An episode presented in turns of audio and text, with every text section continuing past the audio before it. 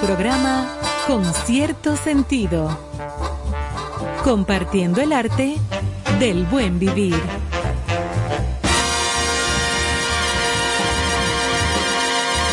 Por estación 97.7.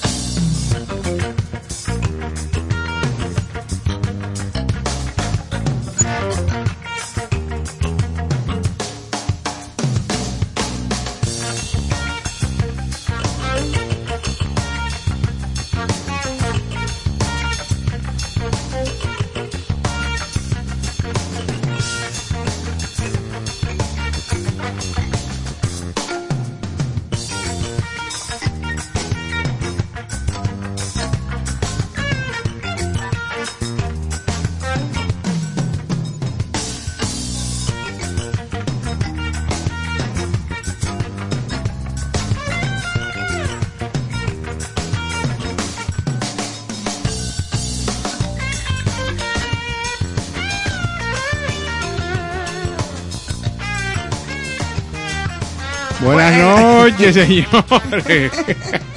Aquí estábamos hablando tras bastidores de una serie como de cosas como extrañas, paranormales. Sí. Que nos da risa porque eso no. Yo trabajé en el exorcista. Ajá, aquí estamos. Yo acabo de ver a Haití allá afuera. ¿eh? Ah, sí. En una bicicleta chopper. Ah, Sí. está bien. Yo no voy a decir quién me salió. Claro. Esa- yo no, ay, a propósito de la luna llena preciosa que hay, Hoy también. como claro, como en la película Haití, que se veía esa luna llena completa cuando esa escena famosísima. Pero nada, aquí estamos con cierto sentido, hablando locuras y, y cosas muy ciertas también, y conectados, por supuesto, con todos ustedes como cada noche. Ah, Desde esta hora hasta las 10 de la noche, ofreciendo informaciones, noticias, comentarios y muy buena música. ¿Un contó? Un contó No, no aquí no con. Carlos Almanzar y don Néstor Caro. Empezamos esta ruta Del mile- sabor. Una milenaria. ruta crítica. Exactamente. Esta noche Néstor y Carlos se combinaron con camisas rosadas. Bueno, esta ¿Cómo sí es es? vieja. Con camisas rosadas. Esta es rosada para ti. Sí, Tú eso tienes como problema, rosado. vete a- Pero dime, ¿no vete es a- rosada? vete al otro- es así, pero esta es como Zapo- salmón. zapote. No, salmón es Salmón. otro color. Oye. Eso es rosadoso. Bueno, sí, Sí, que. ¿Y qué? Exactamente. No importa. Esa, esa camisa es cara. No Caro. diga eso, muchachos. Eso han cajado yo una Porque tela. esta- Oye, oye, como yo Esta lo la hago. compré yo Ese de la- paca, Oiga, oiga. ese de paca, Yo bajo. De paca. Oiga, yo bajo en un carrito público a la mella y zancajeo esta tela. Compro dos yardas y media o tres cuartas para no llegar a tres y me hago este flu. ¿Usted me está Oh, entendiendo? Ay, no, yo con esta la un sastre, amigo. Yo ¿Tú esta, la, que la- esta oye- yo la compré en Sara. Oye, Ah, oye, sí, oye, el problema, oye, el problema de la paca. ¿Eh? Oye, Ivonne, el, proble- el problema de las pacas. ¿Qué? Esa ropa de paca hay que darle una lavada muy potente. Sí, porque eso si trae no- guachipa. Si te da una guachipa muy fuerte.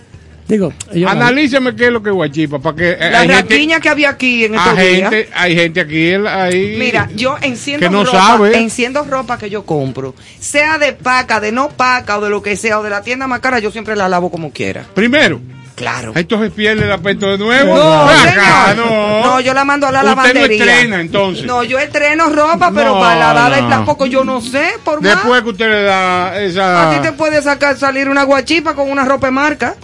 ¿Cómo va a Si ser? tú no sabes quién le puso la mano y por dónde pasó eso. Eso no es cuestión de mano. No, eso- señor. Y las sábanas y las toallas. También. También yo las estreno lavadas y limpias ya. Por mí en mi Ah, casa. no me diga. ¿Por eso viene en plástico? No importa. Ah, ¿Y quién gusta le la- empacó? ¿Eh? No Una máquina, no importa. En la. India, eso lo las dime lavo, tú. Sí, viene las de- lavo y, y las y las pongo olorosas y todas eh, nítidas. Viene de lejos eso. Ah. Eso viene de lejos, pero no me importa. Usted recomienda que todo se lave y Todo, se planche. y ni hablar de la ropa interior cuando uno la compra. Ah, no sabía. Claro que sí, eso hay que lavarlo porque ya tú sabes a dónde que te va a dar la guachipa. Ay, Dios. Mm, Ay, Qué interesante. Qué descriptiva esta Ay, querida y Dios directa. Ivonne. Qué Oh. decencia. Dame, dame algo de historia. por Bueno, favor. nos vamos con las efemérides de hoy. Hay muchas efemérides y sobre todo una más importante, pero la dejamos para el final. Hoy es martes 14 de junio, tremenda fecha. Y dentro de las efemérides nacionales, un día como hoy, murió en 1864, murió en la ciudad de Santo Domingo, el general Pedro Santana, primer El hombre- presidente de la República. El hombre de la anexión. Ese bandido. Es un bandido, claro. eso era un bandido.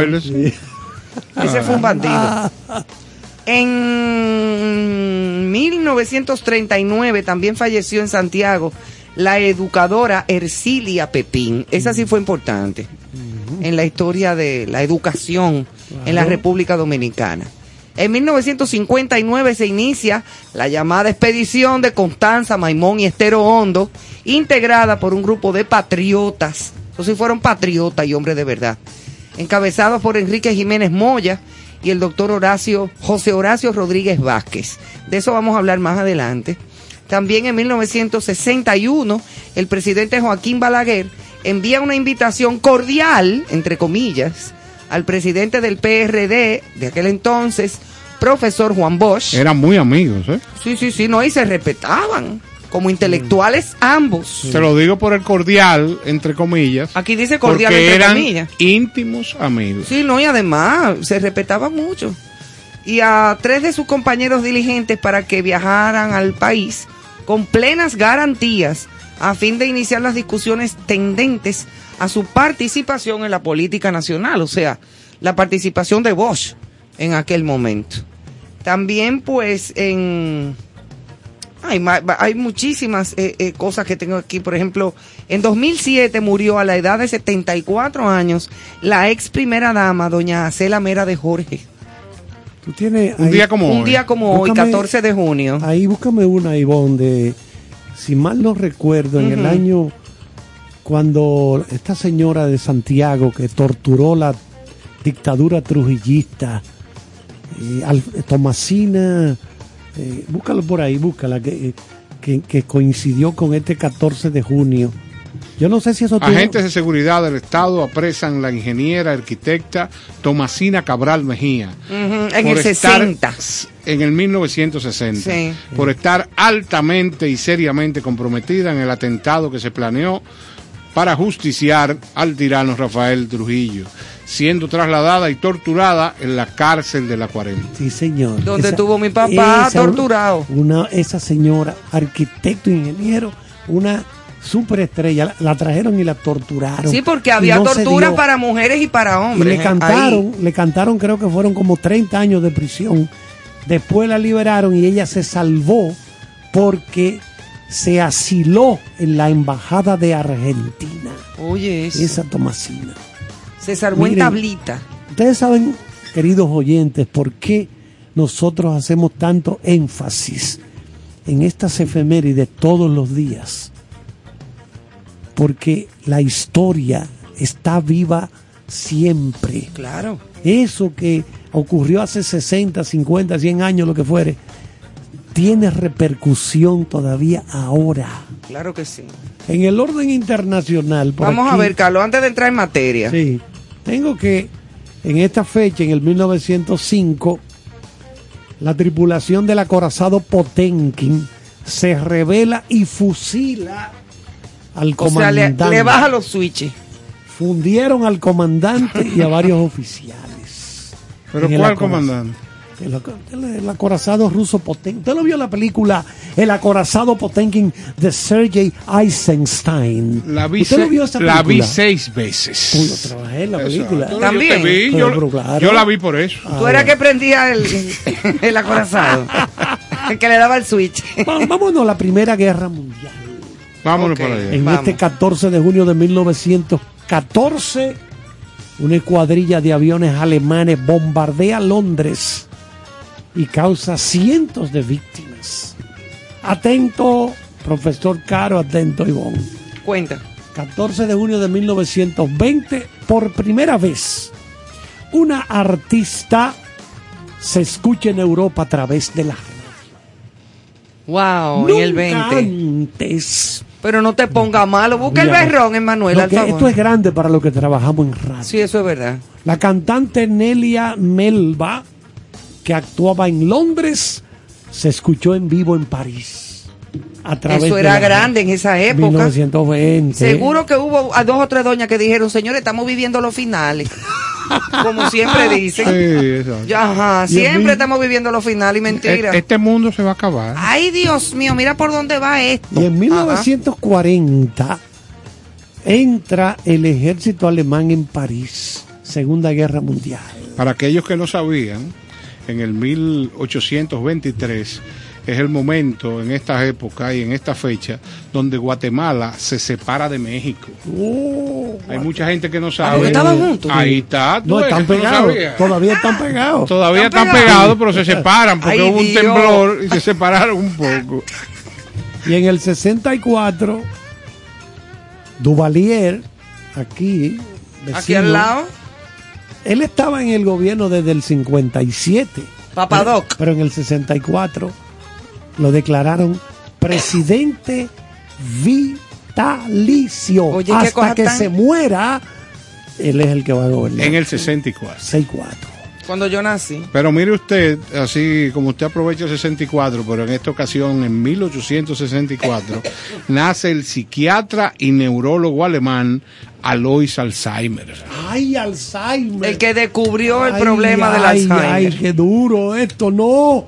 Ah, no, pero espérate. Cuidado. Si vamos a arrancar no, así. No, no, Ay, Bueno, Carlos. finalmente voy a decir que en el 42, Ana Frank Eh, comienza a escribir su famoso Diario. diario. Vamos a entrar en materia. Eso ahora. sí fue duro, ¿eh? Esa época. Arranca. Bueno, Veras. señores, dentro de lo que son las efemérides de hoy, la más importante de todo, de todos son, precisamente es el tema De todes. espe- de todas y todes y todos, es precisamente el tema de los expedicionarios que fueron un punto clave para debilitar la estructura política de Trujillo, el movimiento llamado 14 de junio. Ahí sí hay tu tía. Eso sí, es verdad. Y precisamente hoy martes se conmemorará, con se conmemoró ya con diversos, diversos actos Sí, sí, el 63 o el six, el- ¿cómo se dice? Se- Septuagésimo. septuagésimo, eso no es de 70, septuagésimo. Entonces son Sí. se- sexagésimo. Sexagésimo, exactamente. Sexagésimo. Sexagésimo viene de sexo. Sí. No. no, mira, hombre. Ok. cara. Sexagésimo tercer aniversario Yo, muchacho más. de la, ¿no? pa- de la gesta patriótica del 14 de junio de 1959, la expedición de Constanza, Maimón y Estero Hondo, con el objetivo de recordar y honrar la memoria de los expedicionarios que en esta participaron. En ese sentido, la Comisión Permanente de Efemérides Patrias, que ahora la está dirigiendo este muchacho Juan Pablo Uribe, creo que está haciendo un muy buen trabajo ahí, realiza, se real- realizó varias actividades conmemorativas en el, en el monumento de los héroes de Constanza Maimón Estero Hondo, en el centro de los héroes, etcétera, etcétera, etcétera. Entonces, pues eh, los expedicionarios son recordados por haber contribuido por su valentía y con su valentía para finalmente, tiempo después, terminar en el ajusticiamiento del tirano Rafael Leónidas Trujillo. O sea que cuando hablamos del ajusticiamiento del 30 de mayo del 61, Carlos, es que ya el movimiento 14 de junio, eso hacía rato que estaba caminando. Sí, claro. O sea, hacía tiempo que estaba formado y que estaba incluso las mismas hermanas Mirabal junto a sus esposos y muchísima gente más eran parte de ese movimiento. bueno, Clandestinamente, entre comillas. solamente sobrevivieron seis personas de los expedicionarios que llegaron. Entre ellos, solamente está vivo Delio Gómez, Gómez Ochoa. que, Ochoa. que está aquí en el país. Hoy Sí, está aquí. sí. Eh, re- repito, ese comandante Delio Gómez Ochoa, él ha sorprendido gratamente la llegada del cubano 63 años después de la Eso no- gallardía No, es fácil. que él recuerda con honor y pleitesía. Asimismo fue invitado por los encargados de la ceremonia a unirse en la entrega de un arreglo floral para aquellos que descansan en el parque cementerio y que fueron sus compañeros de combate. La llegada del comandante Delio Gómez Ochoa, un héroe que hace que el espacio del monumento quede pequeño y se estremezca. Eso es un trabajo que publica el Listín Diario Sí. y dice que la patria de Juan Pablo Duarte Sánchez y Mella se inclinan reverente ante tu dignidad, ante tu honorabilidad y ante tu espíritu combatiente, manifestó quien tú señalabas, Juan Pablo Uribe, Sí, sí, sí. presidente de la Comisión Permanente. De efemérides Eh, patria. así es. Así es. Más Mira, de 200 hombres llegaron el 14 de junio de 1959 por Constanza, Maimón y Estero Hondo en una expedición que permitió que imprimieran su legado como la raza inmortal. Ya lo sabes. Y fue por aire, mar, y, eh, por aire y mar. Exacto. Sin embargo, las dos embarcaciones facilitadas por los cubanos llegaron a la costa norte seis días después, debido a un sabotaje y a un mal tiempo. La incursión aérea ocurrió el domingo 14 de junio, precisamente, con 54 expedicionarios a bordo de un avión C-46 Curtis por el aeropuerto militar de Constanza. El avión adquirido en Miami utilizando eh, parte de los 250 mil dólares donados por los venezolanos fue camuflado por las insignias de, avi- de la aviación militar dominicana. O sea, lo camuflajearon. Y regresó a Cuba, piloteado por el venezolano Julio César Rodríguez y el copiloto cubano Orestes Acosta. Había, miren, En esos Eso- ex- entre esos expedicionarios había gente de Guatemala, Puerto Rico, Sí, de Cuba. Estados Unidos, España, Venezuela, Cuba y Dominicana. Y para que ustedes vean el nivel de compromiso, así como tú mencionas esas nacionalidades, yo te puedo dar un dato de que dominicanos había 151, cubanos 22, venezolanos 13, puertorriqueños 5, españoles 2, estadounidenses 2, guatemalteco una persona no identificado. Y hubo aproximadamente 198 expediciona- expedicionarios que vinieron a, a República Dominicana de diferentes latitudes con el fin de defender esos ideales tan propios que eran los de salvar la patria. Claro que sí, o sea, tenían que tenían que juntarse un grupo de hombres con coraje. Toda, toda dictadura, toda dictadura siempre Termina mal, no iba a tener gente que se le van a enfrentar. pero claro que sí, tarde o ¿Cuántas temprano. veces Trujillo arrasó con todo el que se le metió por muchas veces? Muchas veces, hasta un día. Mataba a mucha gente. Bueno, imagínate que hasta le puso una bomba al presidente de venezolano Rómulo Betancourt. A Betancourt, Pim, pam. lo trató de Y- y matar. ahí murieron unas personas y Betancourt quedó con todo un brazo como quemado. Quemado porque sí. Pero se salvó. Y traumatizado, Se o salvó. sea, aquella Trujillo, situación. Bueno, miren cómo agarró al, al profesor español allá en que era profesor de Columbia University en Nueva York. A, ¿Cómo se llama? Galíndez. Galíndez. Sí. Jesús Lo de Galíndez. Lo mandó a secuestrar, lo trajeron aquí y lo desaparecieron. A Jesús de Galíndez. Y a otro español, pero yo creo que fue en México, que lo mandaron a matar y en plena calle lo acuchillaron sicarios de Trujillo, porque también estaba en la misma cosa de Galíndez denunciando las barbaridades que habían visto aquí. Así mismo es. Y ni hablar del asesinato de las Mirabal. A palos. Ay, ay, ay. A palos. No, no, no, eso es tremendo. O sea, mira, muchacho. Eso eso O sea, eso fue horrible. O sea Miren, que. ustedes saben por qué se hacen tantas películas cada año, documentales, se escriben libros, artículos sobre la Segunda Guerra Mundial, el Holocausto, todas esas barbaridades. ¿Ustedes saben para qué es? Eso no es que de lujo. No, ¿Ustedes saben para qué eso?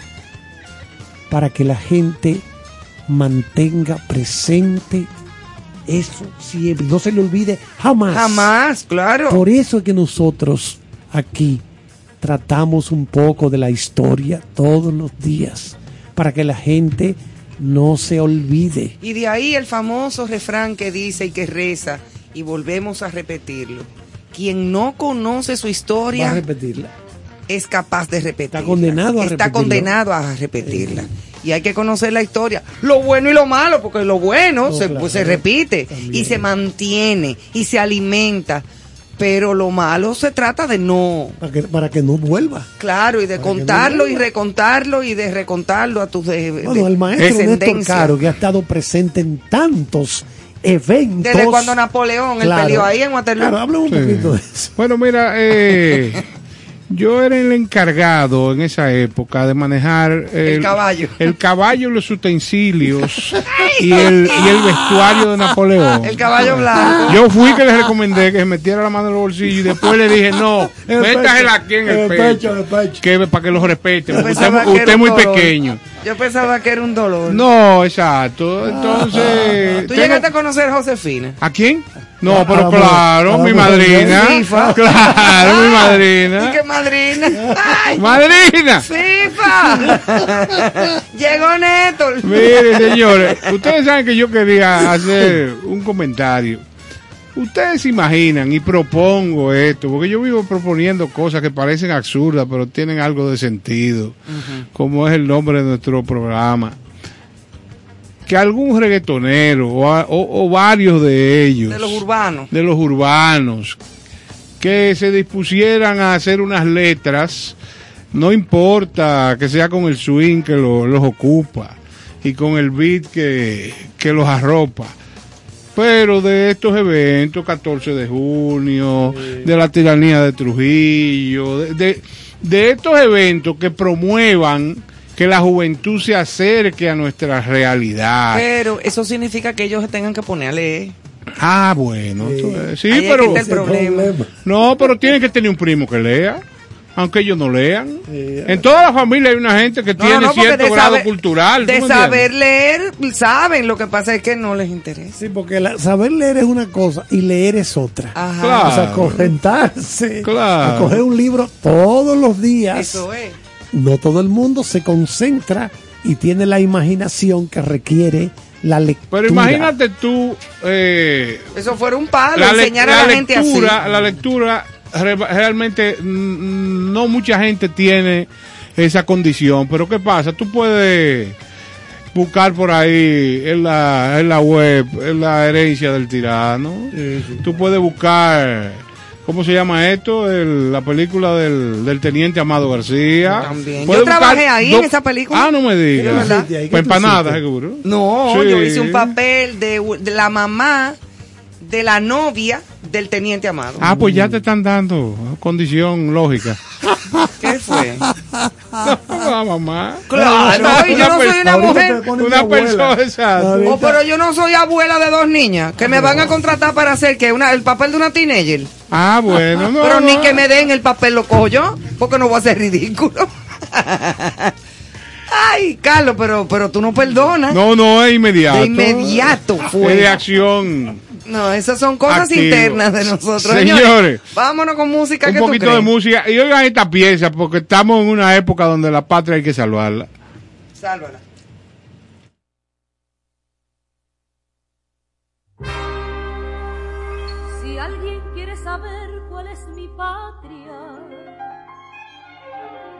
La busque, no pregunte por ella. Sigue el rastro goteante por el mapa y su efigie de patas imperfectas. O si tiene espirales en las piedras o si tiene sabor ultramarino o si el clima le huele a primavera. No la busque ni alargue las pupilas. No pregunte por ella si alguien quiere saber cuál es mi patria. Lo diré en una tarde americana, quite la cabeza y le arranque la espina innominada.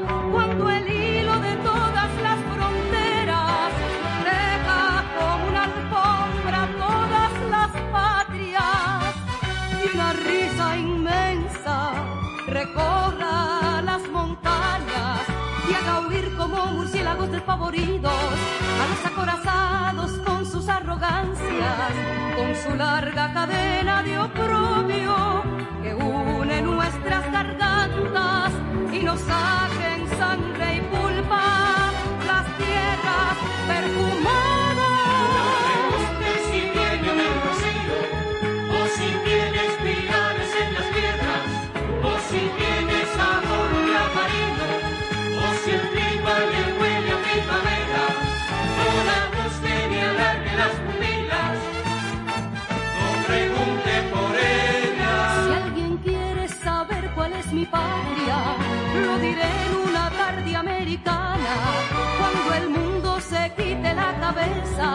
y le arranque la espina innominada, cuando el hilo de todas las fronteras deja como una alfombra todas las patrias y una risa inmensa recorra las montañas y haga huir como murciélagos despavoridos a los acorazados con sus arrogancias, con su larga cadena de oprobio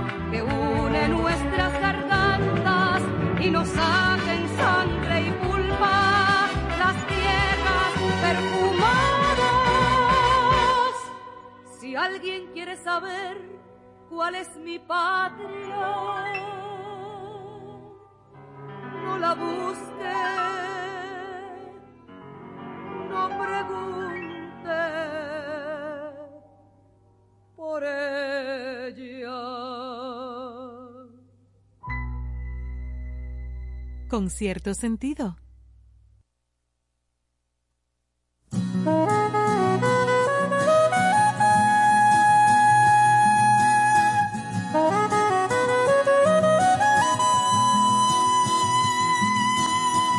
Quien no sabe de amor no sabe nada. No tiene la ilusión de hablar con la mirada no sabe cómo sabe aquel que ama. Por dónde va la noche a la mañana.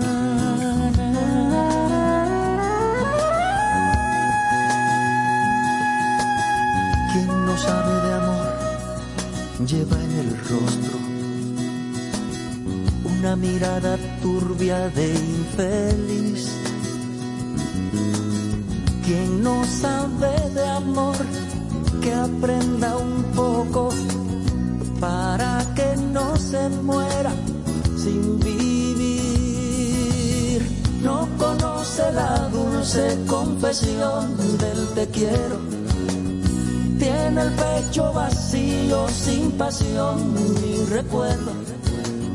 No conoce la dulce confesión del te quiero. Tiene el pecho vacío, sin pasión ni recuerdo.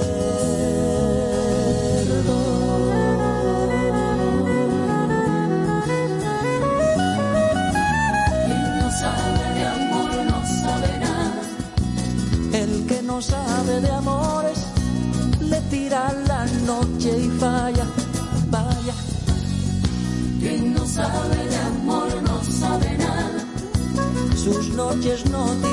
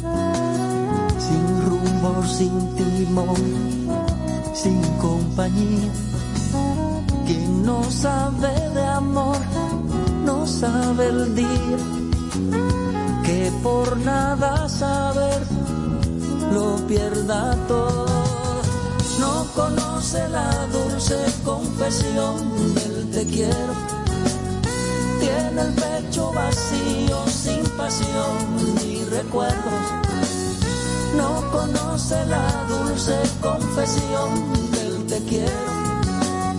Tiene el pecho vacío, sin pasión ni recuerdos.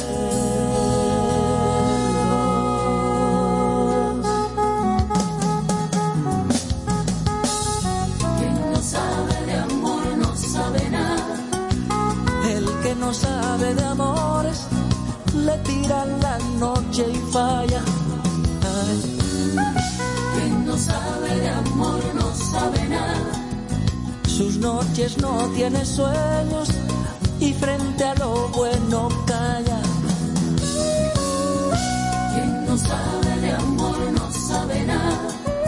No dejes que pase el tiempo, todo lo bueno se acaba.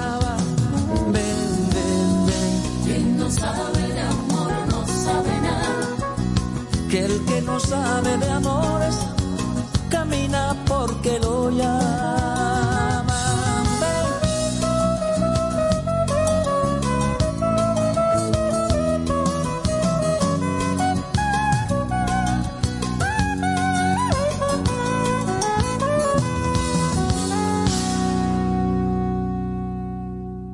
Con cierto sentido.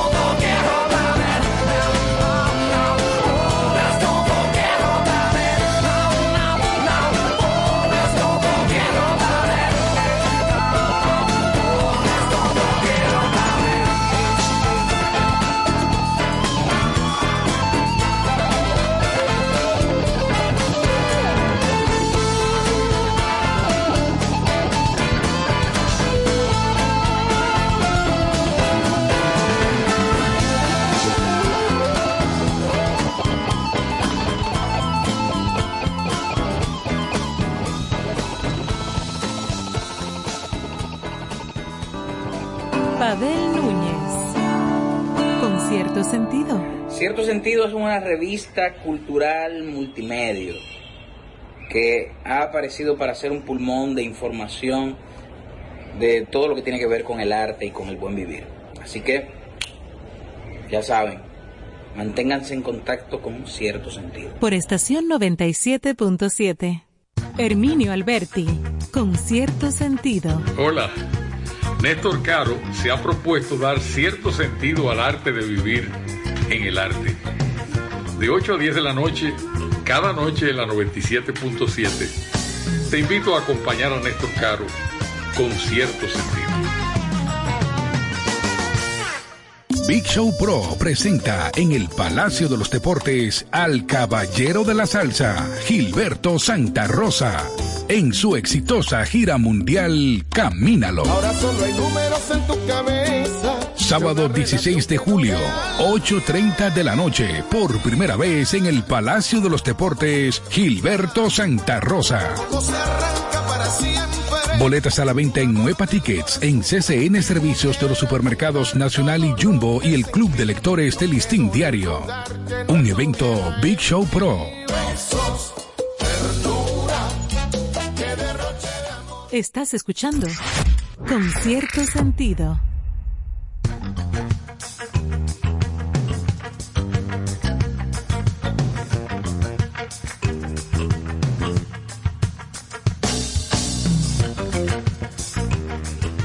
Aquí por estamos. Orondos. Oriundos u orondos. Así es. Tú sabes que nosotros nos especializamos en dar tijera aquí adentro. Pero muchas. Aquí se ha picoteado Uy, muchos temas.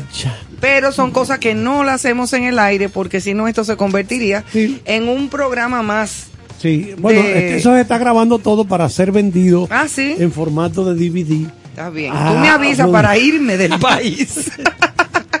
no, señores, pero se goza mucho también tras, tras bastidores. Bueno, eh, yéndonos ya a un plano serio, dentro de las noticias importantes del día de hoy, vemos eh, una noticia de la procuradora Sí. de la República, doña Miriam Germán Brito, que dice que no se puede actuar, oye bien, administrando justicia para las gradas.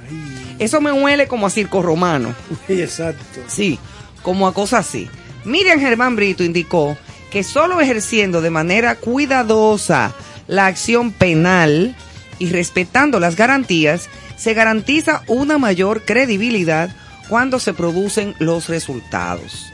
La señora procuradora, Miriam Germán, expresó que no se puede actuar administrando justicia para las gradas y que por el contrario se debe tomar distancia de todo lo que le gritan por ahí. La magistrada hizo esta acotación al referirse a la paralelidad que existe entre el derecho de castigar por parte del Estado y los derechos del acusado de infractor en cuanto a su condición de persona. Uno de los temas abordados durante su conferencia, las funciones del Ministerio Público desde el punto de vista constitucional. Eso fue en la novena edición de la feria De UNIBE. Lex de Unive 2022. Y decir que en el marco de esta actividad, que como tú señalas, organiza la Universidad Iberoamericana UNIBE, Germán Brito resaltó la importancia de la aplicación de medidas no privativas de libertad a los fines de posibilitar un mayor equilibrio entre el derecho estatal a castigar y los derechos individuales de los que infringen la ley penal.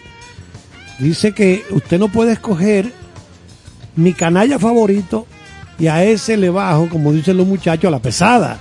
O sea, ella usando un lenguaje Sí, bien más popular, lo popular. sí. La señora Miriam Germán Brito indicó que solo ejerciendo de manera cuidadosa la acción penal y respetando las garantías, se garantiza una mayor credibilidad cuando se producen los resultados. Yo creo que esto, principalmente lo que nos leía Ivonne, del asunto de las gradas. Sí, sí, O sea, sí, administrar porque justicia para las gradas. Miren, yo entiendo lo que ella quiere eh, decir. exacto. Es que, mira, los últimos, los últimos eh, fallos, vamos a decirle a mí, fallos en el sentido de los dictámenes que hemos tenido, el asunto de los tucanos, Ujú. eh, la cosa de Odebrecht, todas esas cosas.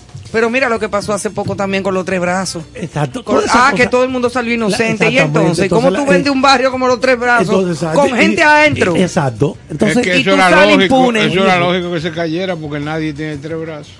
Oh, eh, Néstor, a un buche, al favor. más Mira, y hay una- un, un refresquito. Hazte un buche hasta que haga espuma. y respira para. Esa es mi particular opinión. Y, y tú, cuando, cuando haga espuma el refresco, tú lo respiras. Para que Sí, te ah, ahogue. esa- es que estamos viendo tú primero. la gente eh, en- ante estos últimos casos Sí, hay se gente está que como está... desencantando porque se están desinflando. Pero al mismo tiempo esto no es un circo romano. Eso es verdad. Mira qué es lo que pasa. Ella tiene que llevarse de las mira leyes. qué es lo que ocurre. La presión que ejerce el público Sí. siempre va a estar ahí. Cuando hay un caso de alguien, por ejemplo, alguien que abusó de una niña, que la violó una niña menor, 12, 13 años, oye, es natural que la población entera se indigne. Claro, claro. Ah, pero espérate, que eso no puede influir en, en el- la justicia, el veredicto final. Bueno, lamentablemente eso va a estar ahí, porque la gente es sensible a esas cosas. Obligatoriamente. Pero ven acá. Entonces, Obligatoriamente. eso Por es eso es que yo en ese caso, cuando hay violaciones de menores o lo que sea, yo estoy completamente de acuerdo con que se legisle para la castración. Exacto. Que no se discuta nada. Ahora mismo tú sales a la calle con este caso de esta tragedia que nos ocurrió hace algo más de una semana y tú sales a preguntar y tú ves cuál es la indignación que hay. Sí, y el dolor de la gente. Ha sido algo general. Entonces eso va a influir ¿eh? a la larga. Pero claro que Eso va a influir. ¿eh? Y mira lo que Sí. enfatizó eh, eh, la, la procuradora Germán Brito. Ella enfatizó también que el proceso penal es solo una de las opciones con la que cuenta el Estado para resolver los conflictos y no necesariamente es el medio más efectivo. Y entonces ella no Entonces, menciona ¿qué eh, es? cuáles son los otros. Entonces, ¿cuáles son los otros medios más efectivos? Porque si ese no es el medio más efectivo, entonces ¿cuál es más? Exacto. ¿No ¿Cuál tenemos es? más? ¿Cuál es que tenemos? ¿Es la justicia? En un estado de derecho se supone que la justicia Yo esa Pa- parte no la para entendí. evi- para evitar Vuelvo y repito. que la gente tome la ley en sus manos. Claro, vuelvo y repito. Ella enfatizó, según nos cuenta en el listín diario, sus eh, la- la- las declaraciones que dio en UNIBE, que el proceso penal es solo una de las opciones con las que cuenta el Estado para resolver los conflictos y no se, necesariamente es el medio más efectivo. Entonces, ¿cuáles son las otras opciones? Busca ver, no la da ella. No. No hay.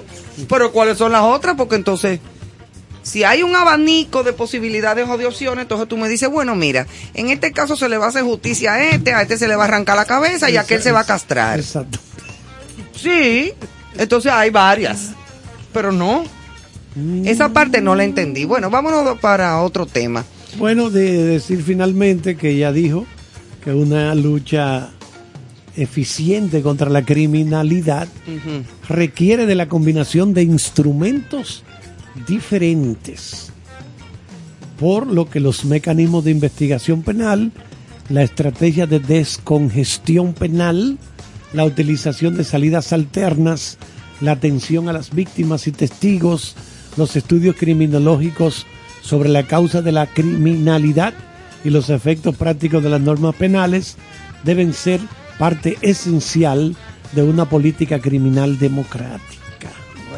Bueno, vamos a ver lo que pase porque hay cosas de ahí que yo entiendo y otras estoy en el limbo, Sí, eso- en Limbolandia. Bueno, Hoy- entonces. Yo quisiera preguntarte una cosa, cambiando radicalmente el tema, eh, eh, Carlos, ¿qué te pareció el juego de ayer?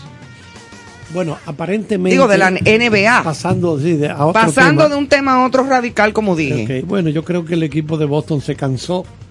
Ellos ganaron el tercer cuarto. Ellos perdieron, o sea, la primera mitad terminó con el equipo ellos de estaban abajo. Exacto. Ahí Cuando- mismo después, Cuando abre la descansan y vienen a la segunda mitad, ahí arremeten. en todos los partidos el tercer cuarto lo ha ganado Golden State. Ayer no lo ganaron. Y Boston tiró todos los cañones y parece que se cansó. Porque cuando llegó el cuarto, pero imagínate tú que el mejor jugador de Golden State tuvo una noche malísima. Curry. Primera vez en ciento y pico de juegos que Curry no encesta por lo menos un cambumbazo de tres. Es porque verdad. esa es su especialidad. ¿Tú sabes cómo que él practica en el patio de su casa con su papá, que era jugador? Él tira la pelota en la práctica en su casa, de cancha a cancha. O sea que cuando él viene al juego ya, tirarlo de la mitad de la cancha. Es un cachut. ¿Cómo- ¿Cómo es que los, bo- Un cómo- cachute. cómo es que los boxeadores entrenan? A los boxeadores le amarran en los dos pies unas pesas como de plomo. ¿Cómo? Cuando están entrenando. Ellos entrenan en la playa por la arena. Ay, mamá. Hay que la arena es sí es difícil para avanzar. Pra, desarrollando la, lo- la Ah, por eso es que en la película de Rocky se ve a Rocky que entrenando en la nieve. Exacto. ese tipo de cosas. Eso es pesado, con una bota los- A los pesadísima. boxeadores le ponen en los dos pies, le amarran Unas pesas. unas pesas de plomo.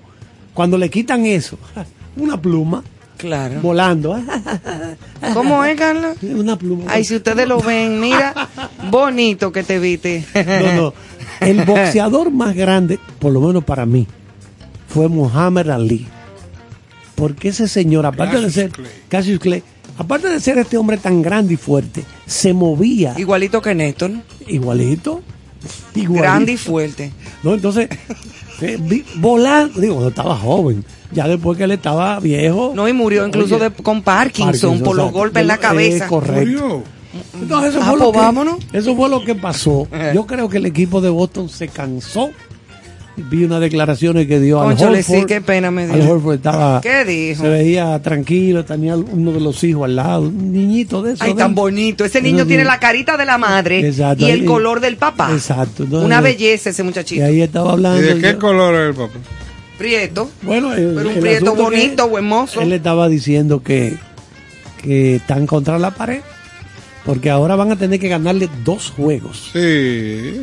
A esta gente que tiene tanta experiencia. Entonces, si por ley de promedio, como se dice, tú vas a tener un juego malo, aún tú seas la superestrella que es Stephen Curry, ya ese juego malo pasó. A partir de ahora hay que esperar que él vuelva a coger su ritmo. Eso es lo normal. O sea, tú eres un gran bateador. Va, va, va, va, va. Bueno, es natural que tú pases por una semana mal. Oye, ¿qué le estaba pasando a Manuel? ¿No está bateando? Bueno, ¿qué tú quieres? En los primeros dos meses empezó a dar línea, línea, línea, línea.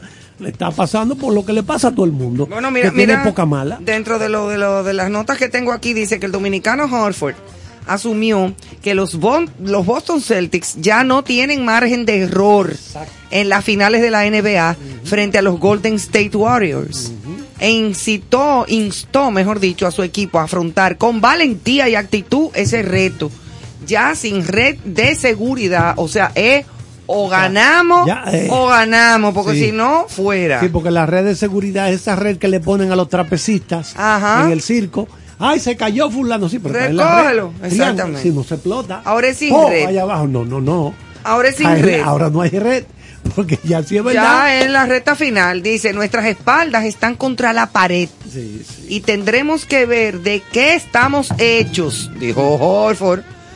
Resumió a los medios tras el quinto encuentro que se disputó en la noche. Se eh, de- cansaron. Sí, Entonces- no, y se casaron, no. entonces, Se- yo ¿Quién sabe si saquen de abajo? Porque Yo- así sí, pasa no, en no, la vida. Claro, eso, hay que jugarlo. El sexto hay partido será el, este el jueves. pasado, el jueves, pasado, pasado mañana, en, Bo- Boston.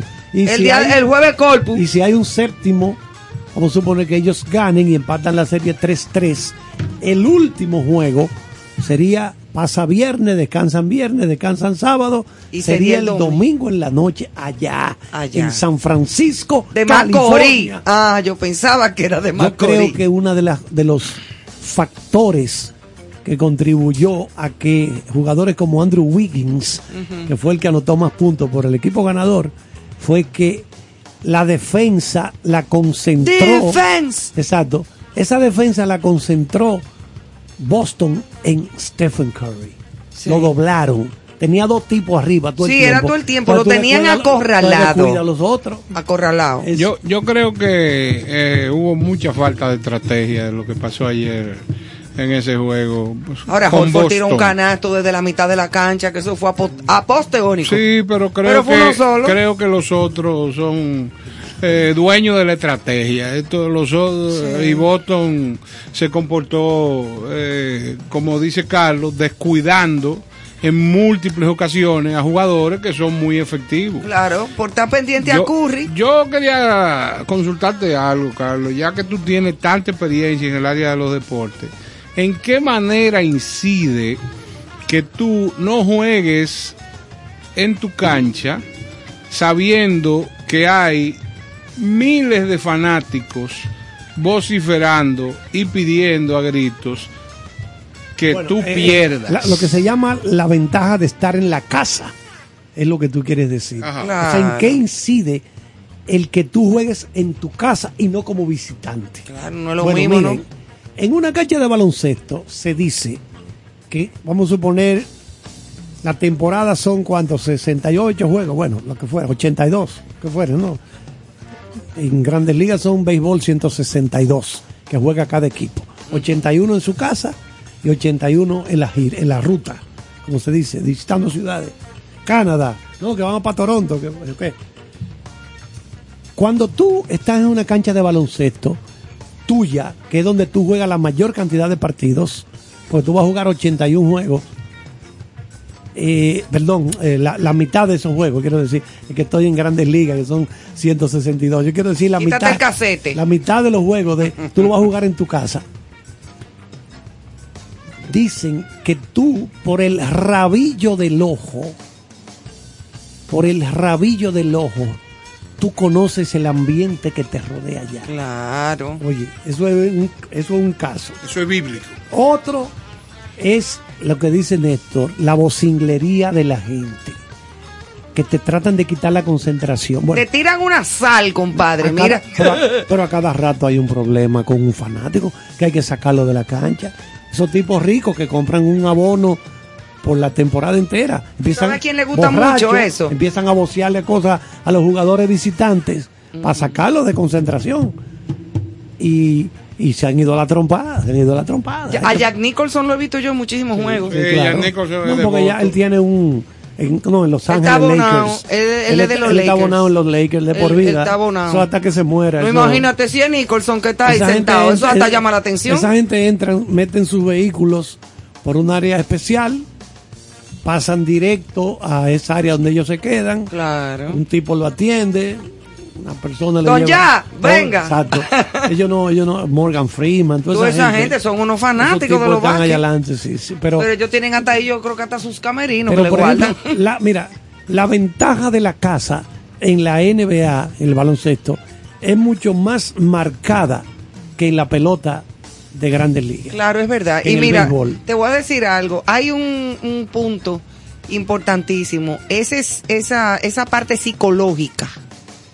Eh, de tú sentir la calidez, el aplauso, tu la gente. bulla, la emoción de tu gente en tu sitio. Influye mucho en que tú vayas cogiendo más fuerza. Exactamente. A que, a- y no que te estén abucheando y azarando cada vez que tú vas a tirar un canasto tú solo, por una falta o lo que sea. Cuando la gente tira solo, que comienzan a, a tirarte hasta, hasta la mano y te la... ¿Tú entiendes? Sí, te sí, dicen lo que sí. sea. Y, y esa parte psicológica tiene una influencia impresionante, claro, siempre y cuando tú seas también un buen equipo, porque fíjate ahora, antes del juego de anoche, en el penúltimo juego, eh, Boston perdió en su casa. Sí, pero que también Boston le había ganado en su casa También a los Golden. a Golden O sea que ahí quedaron parejos, es verdad. Exactamente. Pero vamos a ver lo que pasa entonces el jueves en Boston de nuevo. Exacto. A ver si empatan de nuevo. Vamos a ver. Porque, Porque aquí, pues, todo puede, pasar. Puede pasar, es correcto. Todo puede pasar. El juego no se acaba hasta que se termina.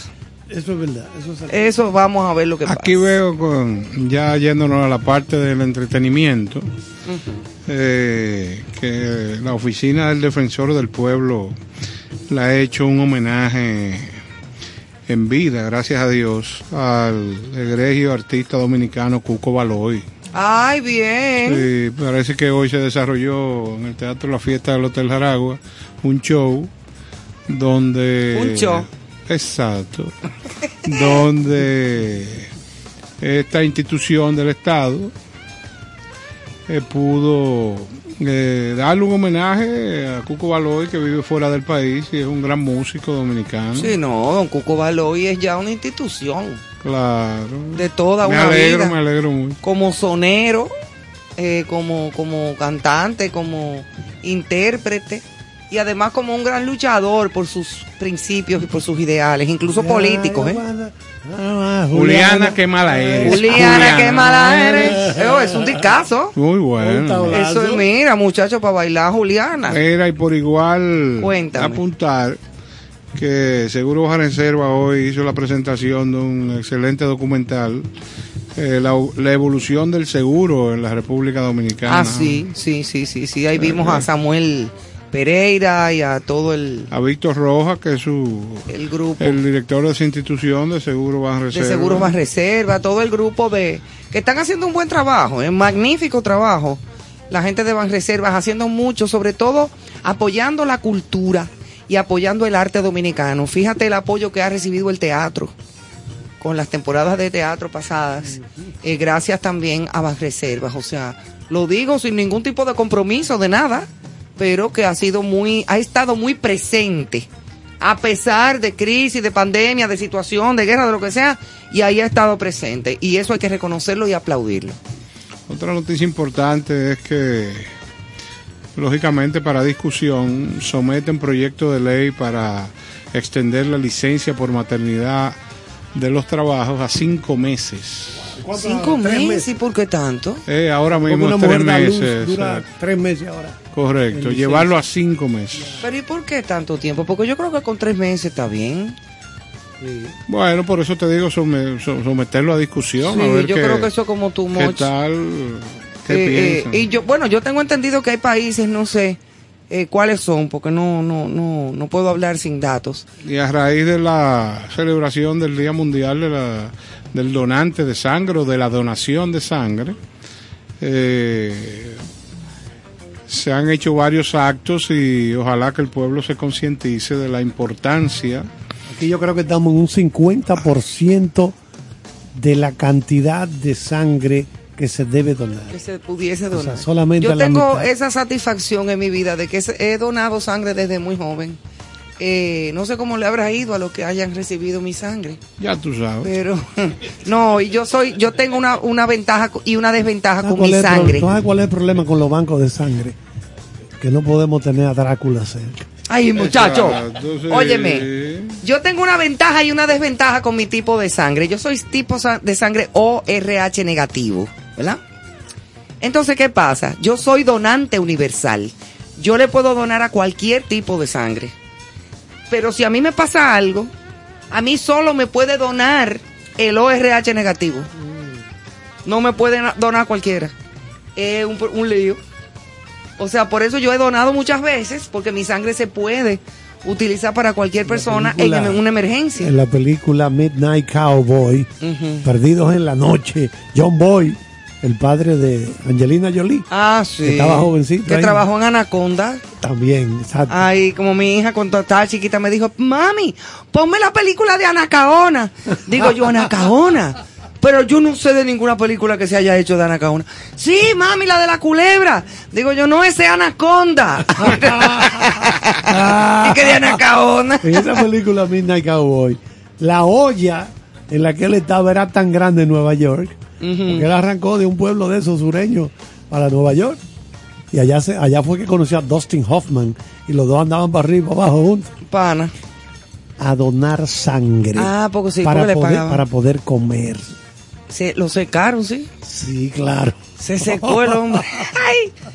No, yo, yo he donado y es una gran satisfacción. Ya no, ya no, no, no, no dono sangre. Pero eso, eso de la, de, de las noticias que estaba diciendo Néstor con respecto a lo de las licencias de maternidad, lo que iba a decir era que tengo entendido que hay países a donde le dan licencia a ambos padres. ¿Por qué? Para que el, el esposo ayude a la mujer, porque no son países a donde diga que tengan a la niñera, o de que yo tengo a mamá que está ahí que me lo cuide doña fulana, o que me enganita, están viven solo. Se tienen que ayudar porque es la misma responsabilidad para ambos.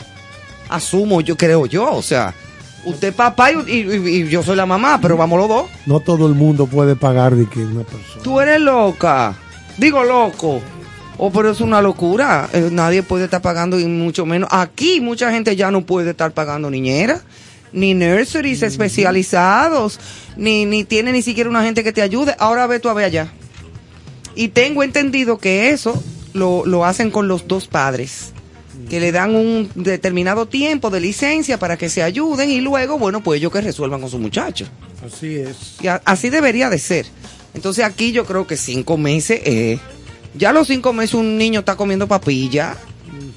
Sí, exactamente. O sea, yo creo que eso es como demasiado, mucho Ah, Usted que fue enfermero en Noruega, háblenos un poquito de ese ambiente allá. Bueno, a partir de que quedé loco con el bacalao. tú sabes que exactamente. Eh, esa fue mi, mi gran experiencia y, y lo que salvé de ese viaje.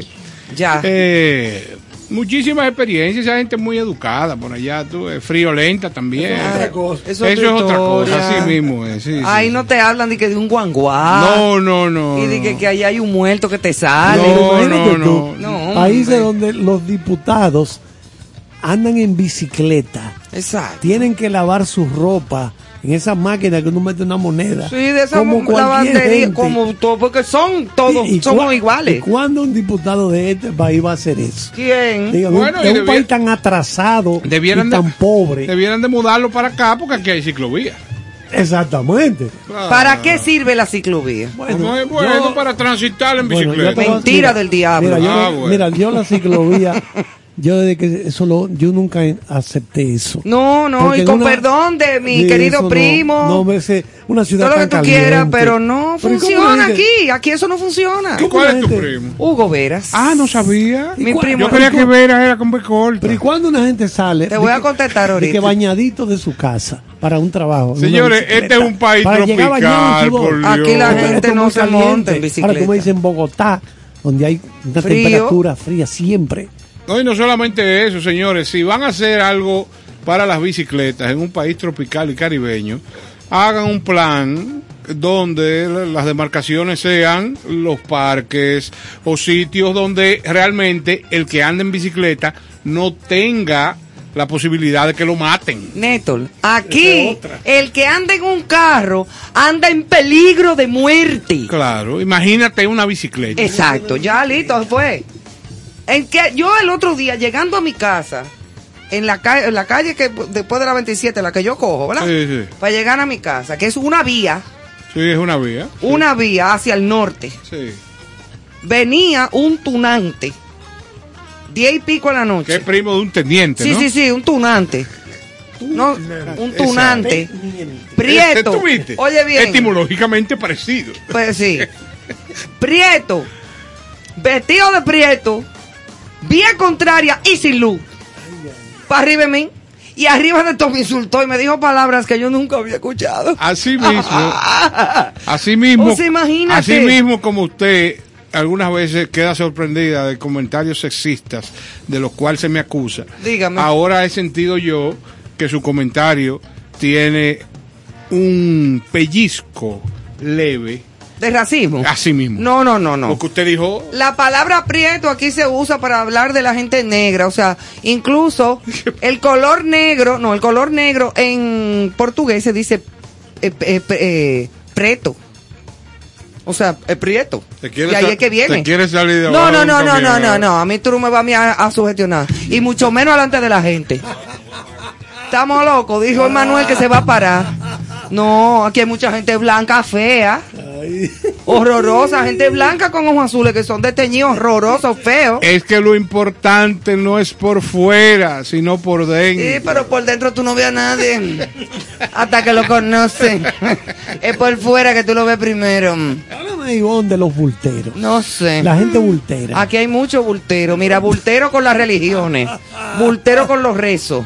Bultero con las mujeres. Pero que tú Bultero- quieres decir que hay gente que se engancha a religioso Pa' hacer y es para buscar un dinero. No, sí, todas las religiones buscan un dinero. en Ah, todas las iglesias hay que pagar un diezmo Claro. de tus porcentajes de tus ingresos. Sí, Yo te voy a ser sincero, si es por mí, Si es por mí. pasan hambre. Ay, Carlos, Tú sabes, tú contigo. sabes que yo tengo una, una anécdota de un, Oh, ami- bueno, de un amigo que en algún momento eh, su situación económica mejoró y empieza a buscar eh, las vías del agradecimiento, pienso yo.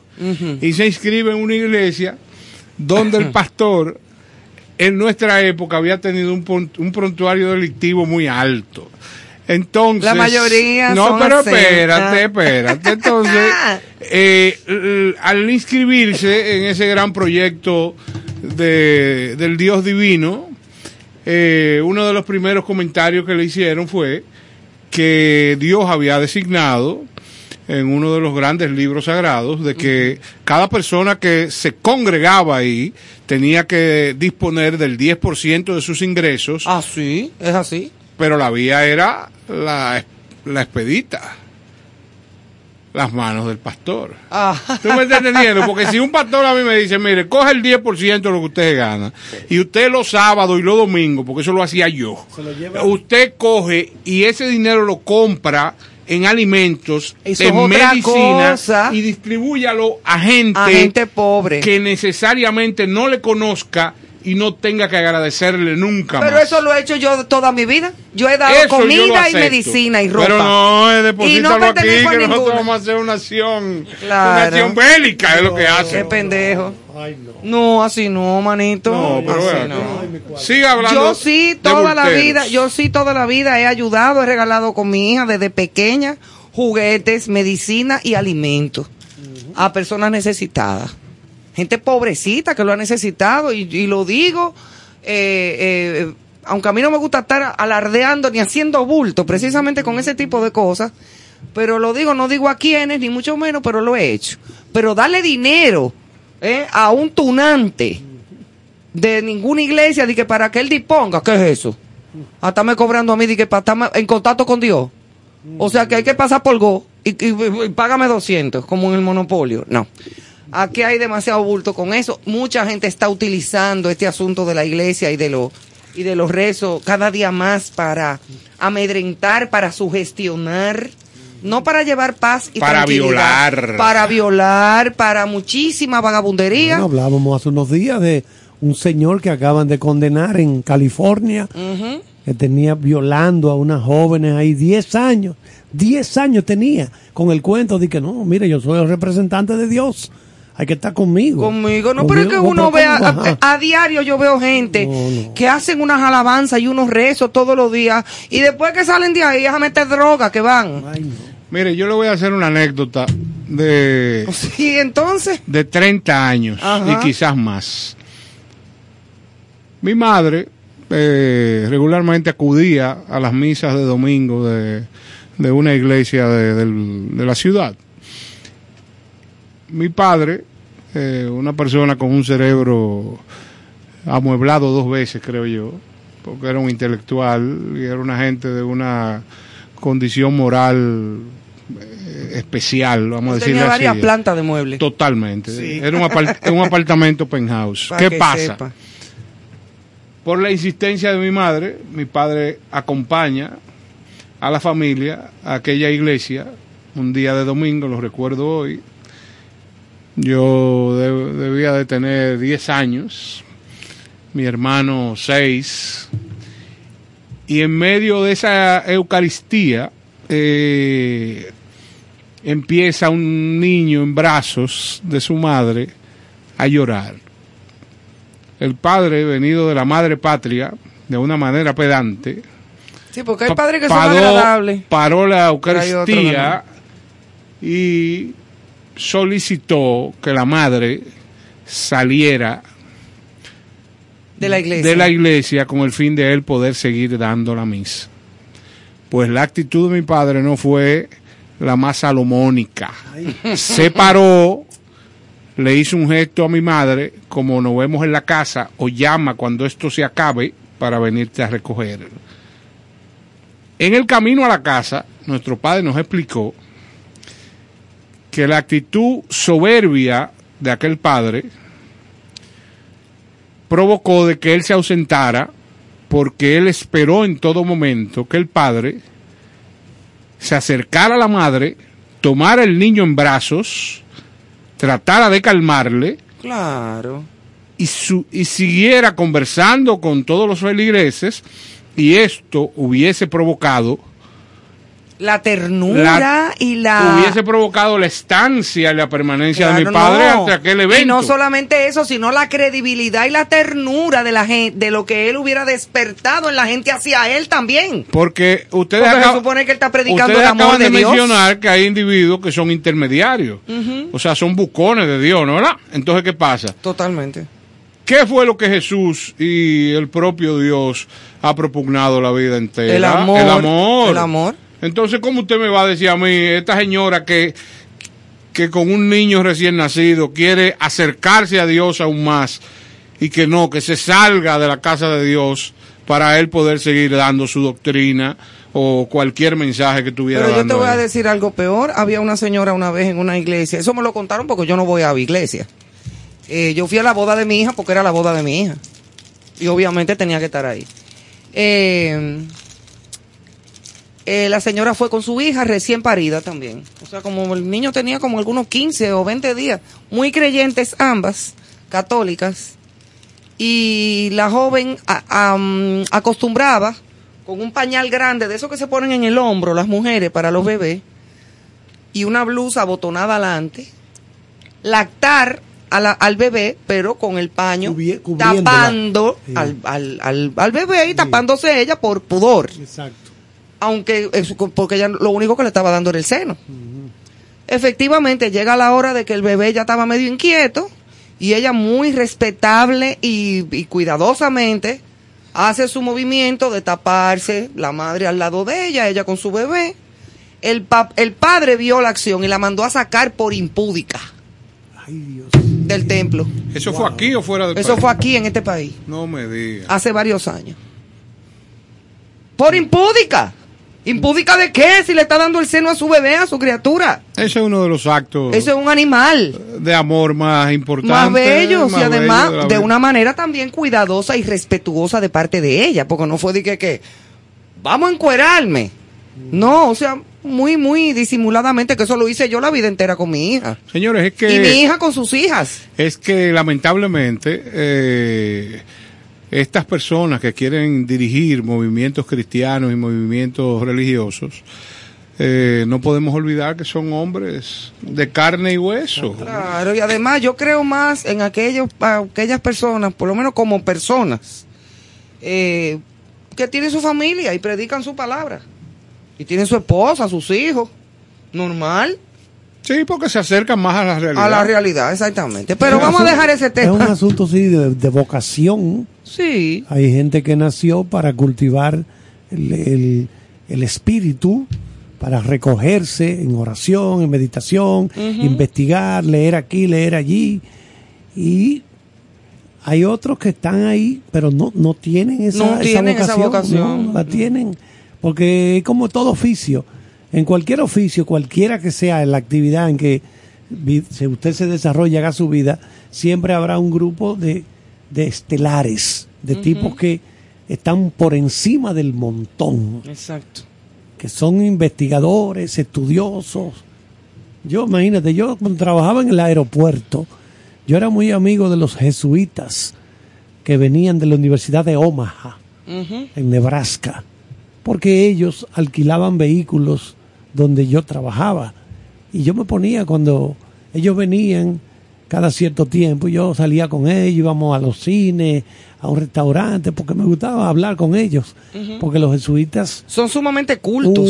Uy, esos muy tipos- estudiosos. No, no, eh, mira, dentro de la iglesia católica, ese Sí. es el ala más avanzada. Eso es verdad que sí. El ala más pesada. más son- avanzada son y más, y más preparado. Son los jesuitas. Y son de guerra. Exacto, son de guerra. o sea, así Son es. de guerra. Así es. Y esa gente tú le ves la humildad y la sencillez. Sí, eso es verdad. La humildad, porque tipo nacieron con esa vocación. Con esa vocación. No Pero no es todo el mundo. Mira, no le interesa aplauso, no le interesa reconocimiento, no le interesa dinero, no le Al interesa nada de contrario. eso. Y tienen formación, preparación para ganarse todos los cuartos que quieran. Si le diera la gana, si les diera la Si le gana, diera la gana, lo hicieran. se salen de eso y se meten a trabajar en cualquier empresa. Mira, yo le estuve contando a un Néstor. Yo le estuve contando a Néstor hace poco eh, la experiencia tan maravillosa que yo tuve cuando visité el Mont Saint Michel en, Francia. en Sí, Francia. excelente. que fui, ese Mont Saint Michel es un monasterio. O sea, solamente la parte de abajo de ese lugar a donde tú Del vas. siglo XIV. Exacto. Ahí viven monjes con voto de silencio incluso. Que no hablan nunca. De los estudiosos verdaderos de los libros antiguos, de las escrituras, de qué sé yo qué cuánta cosa. Y hay algunos otros, claro, para poder vivir, ellos fabrican Algo. la comida que le venden a las personas que van, a los turistas. sobrevivir, sí. Lo mejor es queso de mi vida, yo lo probé ahí. Son pocos los que salen al pueblo a comprar viandas para poder entonces hacer las comidas que le venden a los turistas que van solamente abajo. No, no, no permite. No, nadie puede entrar ahí. Tú ve al monasterio y tú y sube escalera, baja escalera y de todo, pero llega un punto de que de ahí para arriba, eso tú no puedes entrar. Hay dos o tres de los de los monjes que están ahí atendiendo a los turistas. Eso sí pueden hablar y cocinan. Eh, ah, ¿cómo está, don fulano? Hablan muy poco y cocinan muy bien. Y se les ve que tienen un conocimiento y una vocación y una eh, que, que es interesante incluso hasta conversar y conocerlos. Pero hay una serie de tunantes aquí. No tenientes. No, tenientes no, tunantes, que son terribles. Y hablando de este tema, y para cerrar con el tema, yo quisiera hacer una petición. Yo sé que eso no va a pasar por ahora, pero quizá pase algún día. Este es un país pobre. Este es un país a donde una gran mayoría de personas viven de lo que producen a diario. Léase de, de la búsqueda, el platanero, el... Friendo y comiendo. Exactamente. ¿Qué pasa? Hay una gran cantidad de días de fiesta no laborables en nuestro país. Porque son días de santos. Y días, Eso, sa- eso no se puede cambiar. y días, espérate, ah, eso no lo dice en la constitución de la República, no se- que yo hay, sepa. hay fechas que no se pueden cambiar. Pero eso no está en la Por constitución. ejemplo, el 21 de enero. ¿O está?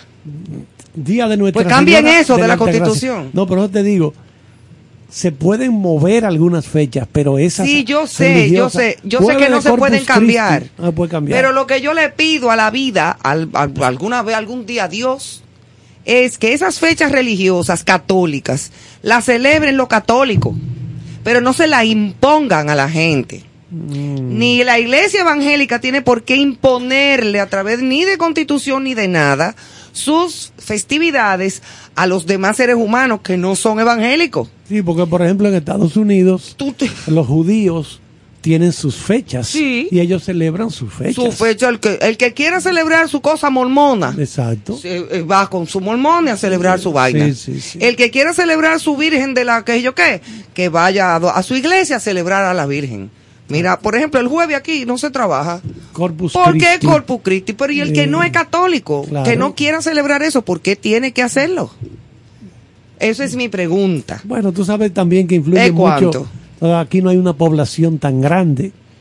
Entonces, no sé, eh, tradicionalmente hay, eso mucho tiene que ver. Recuerden que siempre, siempre hemos dicho que lo que define una cultura son dos pilares, idioma y religión. religión. Sí. Esos son los... Haití está en bandolera porque Haití no tiene ni religión ni tiene idioma. Y Ni eso- tampoco tiene institucionalidad. Cualquier catedrático como Samuel Huntington, cualquier catedrático de eso estudioso de esas universidades europeas, estadounidenses, te lo va a decir. Haití no tiene idioma porque el patuá no es un idioma. No. Y no tiene religión porque el vudú No no, es es, una una, religión. religión. como las religiones que conocemos en el mundo entero. Entonces, Que hay muchas. ¿cómo tú vas a firmar un acuerdo entre dos países de que, redactado en patuá? Pues tú estás loco. El, el país con el que están firmando un acuerdo te va a decir, no, yo no acepto eso. No, porque ahí hablan francés. No, ahí hablan francés tres gatos, que son los tres gatos que viven en Petionville, que tienen cuarto, que tienen alguna empresa y pueden mandar a los hijos a estudiar. Pero hablamos de la población. Cuando Samuel Huntington menciona eso, que Haití está a la deriva, intentaron, por ejemplo, ligarse con la el, el Caribe negro, vamos, a supon- vamos a decir, pero ¿qué pasa? Que el- las islas caribeñas habitadas por negros son anglófonas. Sí, hablan, hablan inglés, inglés. No hablan ese patuá que ellos Exacto, hablan. porque el inglés es un idioma establecido. Y tienen incluso hasta su religión. La mayoría son protestantes. Entonces, ¿qué ocurre? Esto que tenemos del catolicismo, la iglesia católica aquí, que es la que es la mayoritaria, sí, todavía. es la mayoritaria, un país de una población de cuántos, 10, 11 Aunque millones. está creciendo mucho la No, yo sé, evangélica, yo la sé, pero- cristiana. pero, la- hay que reconocerlo. La iglesia católica es la... Tiene todavía su No, arraigo. y señores, si vamos a. Nos remitimos a la historia, hablemos de los acuerdos concordatos y, claro. oye, disparate. con el Estado y el Vaticano. disparate. O sea, Sí, sí, entonces, eh, estamos acostumbrados, a- aunque definitivamente les recuerdo que esta cultura, si estamos hablando de idiosincrasia, es una cultura de guira y tambora. ¿Qué pasa? Inmediatamente la gente huele a leguas que viene un espacio para no trabajar. Es romo y mujeres gordas. donde celebrar eh, es lo particular. Claro. Usted puede tener la seguridad que todo el mundo va a aplaudir de que sea un día de fiesta. Claro. Es- esa es nuestra realidad. Sí, es aunque que se está. necesite trabajar y producir. No, claro, entonces. eh, bueno, yo Tú tienes tu derecho de, pe- Claro. de pedir esta. Obviamente, porque te están imponiendo dentro de... de- Claro. Una Sí, cosa es se- la religión per Sí, se en la que tú tengas tu Sí, porque se entiende que un Estado laico. Exacto. Por ejemplo, en Francia, que es donde nace el laicismo, tú no puedes en una escuela donde van niños de todas las denominaciones. Tú no puedes nada más no que entonces darle una. No, sola. no puedes. entonces yo tengo entendido que la constitución de la República Dominicana dice que esta es una república laica, Eh, a donde hay libertad de cultos. Sí, sí. Eso dice, entonces Pero no puede él- decir este, no fue- que hay que imponerle el catolicismo a la gente. Eso no, fue- lo, no lo puede decir las dos cosas. No fue Jacques Chirac que dijo en Francia, cuando era presidente, Jacques Chirac, hace unos cuantos años atrás, empezaron las niñas, hijas de árabes y esa gente que ha emigrado, a coger para las escuelas públicas de que con toda esta cosa puesta, dijo, no, aquí no, aquí no. Esa cosa, esos vestidos y estos velos Los- cubriéndote, sí, sí, sí. aquí en esta escuela pública no. No, señor. El, usted practica el islamismo. Ustedes son musulmanes, lo En que su fuera. casa. En su casa, pero aquí en la escuela pública Como no. debe de no podemos ser. permitir eso. En Francia no aceptaron eso. Y Señores, que debe de- señores. pero, oye, tú estás hablando de Francia, estamos aquí en Banana Republic. Sí, pero déjame decirte una cosa. Este es un estado eh, tan particular donde nuestro jefe de la policía Mandó a los policías no, oye, se le hace una exhortación a los policías que me imagino que la motivación de esto es una gente que vive en un estado eh, terrible ante el manejo de la delincuencia y, y debe tener el policía es un individuo que Néstor, debe- no me hagas reír. Hágame el favor, espérese un No me momento. haga Al reír. momento, no, no, no. Usted se ríe cuando yo termine Está mi, bien. No, mi no me hable como policía, No, no, no- yo no soy policía. Olvídese de eso. Yo sencillamente le estoy Quítate el pidiendo. plus de coronel. No, no, no. Yo le estoy pidiendo que usted me deje expresar. Porque este es un estado noticia. laico, ¿no? Exacto. Entonces, ¿qué Yo pasa? leí la noticia y por poco me da una vaina. El jefe de la policía le hace una arenga a su tropa diciendo que acudan Ah, a las iglesias y que acudan sin, sin, sin segmentarlo. De que denominación. No, tal, no, no, no. Cualquiera. Acudan a la iglesia. Imagino yo que esa motivación es si yo tengo un grupo de gente que trabaja para mí, que vive en un estrés permanente, porque tienen armas de fuego, eh, están frente a la delincuencia. recen en su cama. Exacto. No, no, no, eso es su particular opinión. Eh, aquí tú sabes lo que dijeron. Aquí dijeron que la policía estaba interesada en buscar información de lo que estaba pasando en las iglesias. No, no, no, pero es un absurdo terrible, por Dios. puede ser, eso no puede ser. ¿Tú me estás Oye, ¿por entendiendo? dónde cogieron la cosa? Estos, estos son eh, estados bananeros, lamentablemente, que si la educación no progresa, vamos a seguir Muchos años eh, de en, atraso. en- en este proceso de atraso. Es triste. Es un, es es un sistema que se resuelve, la única llave que, se, que puede resolver esta situación nuestra y puede avanzar es la educación. Y eso, y, y entonces, señores, formar a una nación, educarla, ¿verdad? Toma muchos años. Es así. Porque lo que el niño está leyendo ahora, eso vendrá, él tiene siete años, ocho años, diez años. Lo que él está leyendo ahora, si es que tiene la suerte de padres que le inculcan el hábito de la lectura y le explican algo cuando él no lo entiende, que eso no tiene precio, tener un mentor, una guía, un tutor para guiarte, eso no tiene precio. Eso vendrá dentro de 15 años tal vez. Cuando tenga veintitantos años, En el ven- desarrollo. vendrá a verse Claro. resultados. Eso es lo duro. Que eso toma mucho tiempo. O sea, lo que yo estoy leyendo hoy, sabrá Dios dentro de qué tiempo voy a usar eso que estoy leyendo ahora. Tú no te puedes, de eso no es una carrera de, de, de lo inmediato. No, no puede ser así, porque es imposible. Y es- el conocimiento es gota a gota que entra. Pran, pran, un chin hoy, un chin mañana, un chin pasado. Eso es, o sea, vidas enteras para tú desarrollar una mente. O sea, no es tan fácil la tarea que tenemos por delante. Esto va a requerir de mucha paciencia y de mucha entereza, de mucha dedicación. Por eso es, por ejemplo, yo que soy un autodidacta, que yo todas mis cosas las aprendo yo por, mi, por solo, yo me fajo a leer y a buscar por aquí, por allá. No es tan fácil eso. Tú no tienes un tipo con un chucho. Ah, te toca leer, papá. Ya, coge el libro hoy. No, yo estoy en eso. El libro del carajo, yo voy a en esto. todo- no, Vamos a ir a la televisión, un escándalo, una cuestión. Eso no es fácil. Pero esa es la gran realidad. que Esa es la gran realidad. Esa es la gran realidad de, la mayoría que no quieren fajarse. Sí, sí, sí. Porque es duro, es duro. Hay días que tú abres el libro y hay algo que te está dando vuelta en la cabeza y no te deja concentrar. Pero ven que yo tengo media hora en este párrafo y no paso de aquí. Y que- déjame cerrar esto. ¡Blum! Hay que cerrarlo ese día. Pero al otro día tú vuelves y lo coges.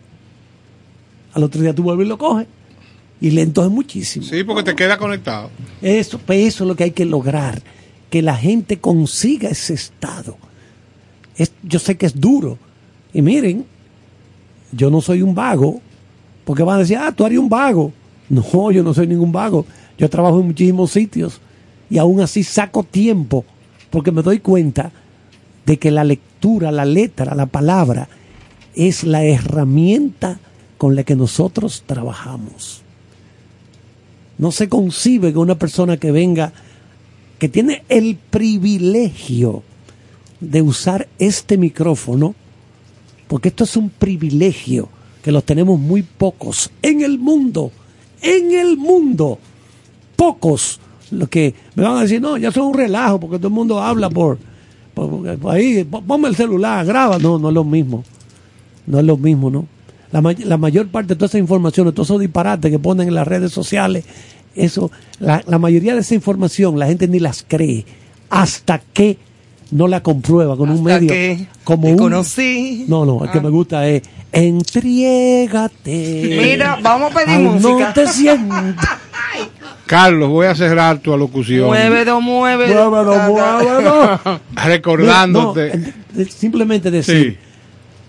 la mayor parte de la información que colocan en todas esas redes, la gente no las cree hasta que no la comprueba con medios establecidos y confiables como Listín Con Diario. credibilidad. Bien por ti. Oh, pero es así. El Listín Diario tiene una página excelente. O la BBC de O Londres. exacto, BBC, CNN, hasta que no comprueban la información en uno de los medios tradicionales, los periódicos más importantes de los países, ¿verdad? De todos los países. Sí, de aquí, listín diario. Exacto. Hasta que no comprueban eso, no creen en todo esos disparates que hay. Pero claro. Y eso- cierro la cita recordándole al país que lamentablemente la frivolidad amparada en la ignorancia le está ganando el terreno, la batalla a la gran necesidad que tenemos de avanzar.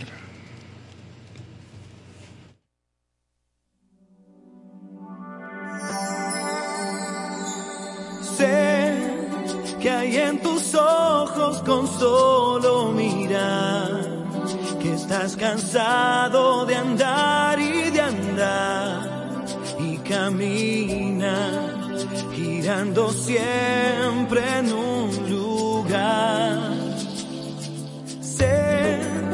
Que las ventanas se pueden abrir. Cambiar el aire depende de ti, te ayudará, vale la pena una vez más saber que se puede, querer que se pueda, quitarse los miedos, sacarlos afuera, pintarse la cara color promesa de entrar al futuro con el corazón.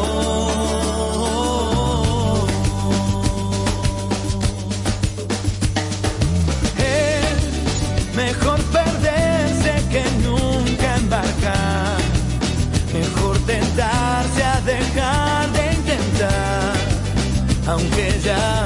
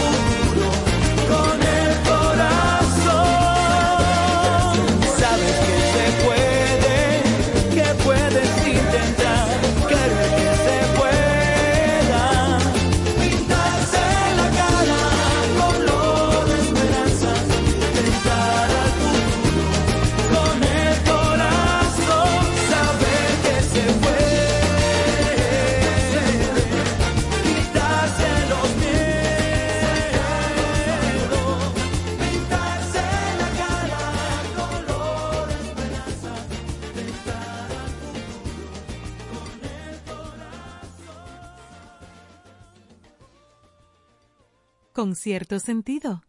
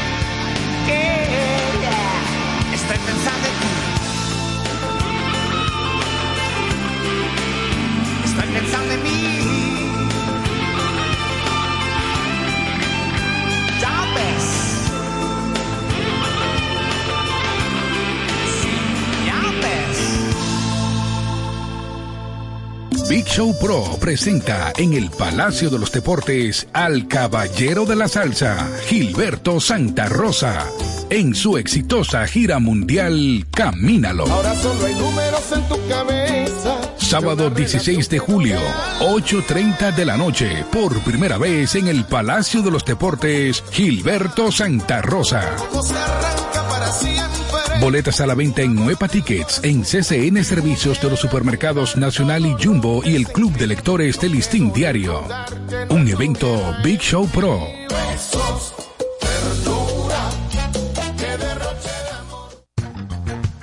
Hola, les saluda Néstor Torres. Estoy bien entusiasmado con cierto sentido. De lunes a viernes, de 8 a 10 de la noche por 97.7, se celebra el arte, la cultura y la buena música. Felicitaciones con cierto sentido.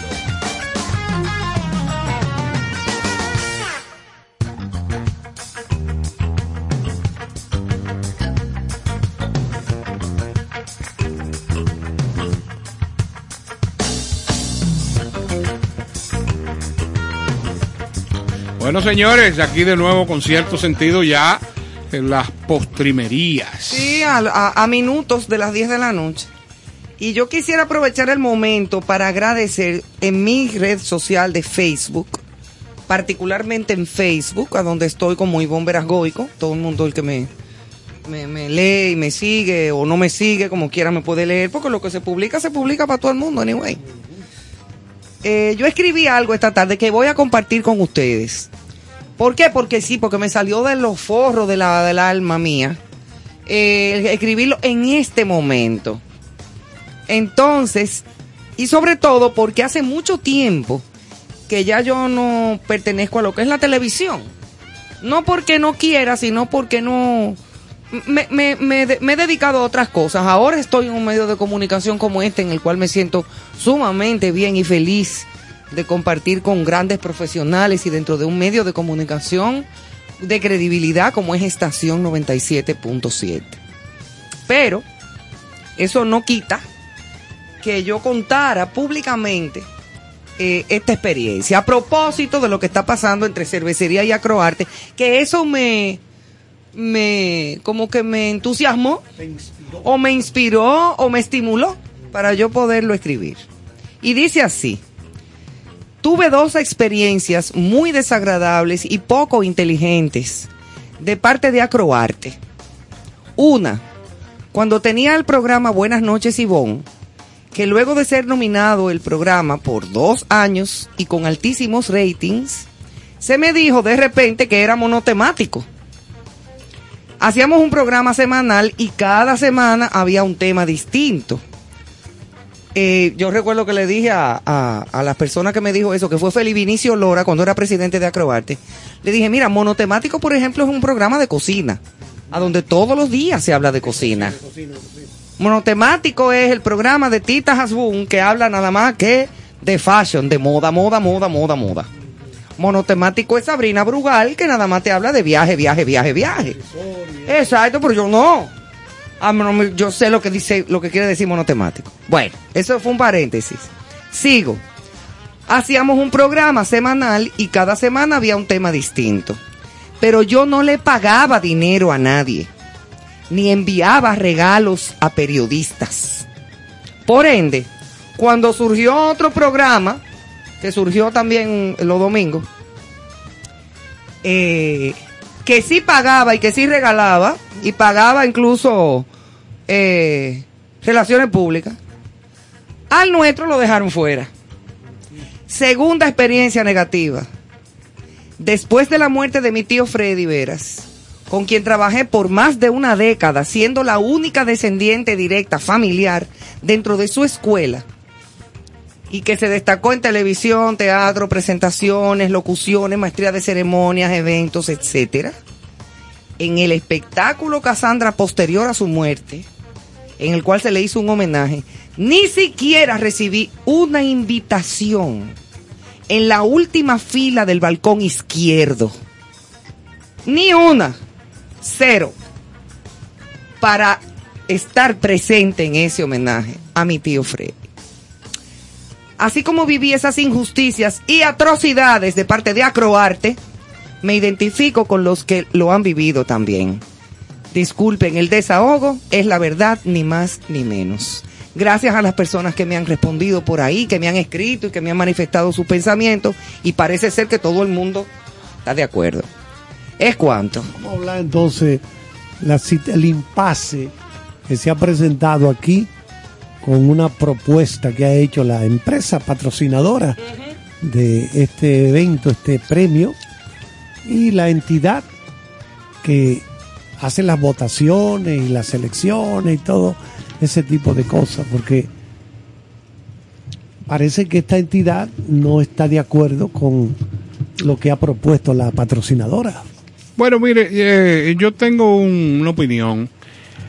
Si bien es cierto, eh, la Cervecería Nacional Dominicana, eh, en estos últimos años, eh, después que la familia León eh, decidió eh, vender la, su parte a una institución internacional, ha cambiado, ha cambiado en algunos aspectos, criterios, formatos. Sí, desde que Nini no está ahí, ni Angelita Bermúdez, y las cosas no son iguales. Bueno, ¿De verdad?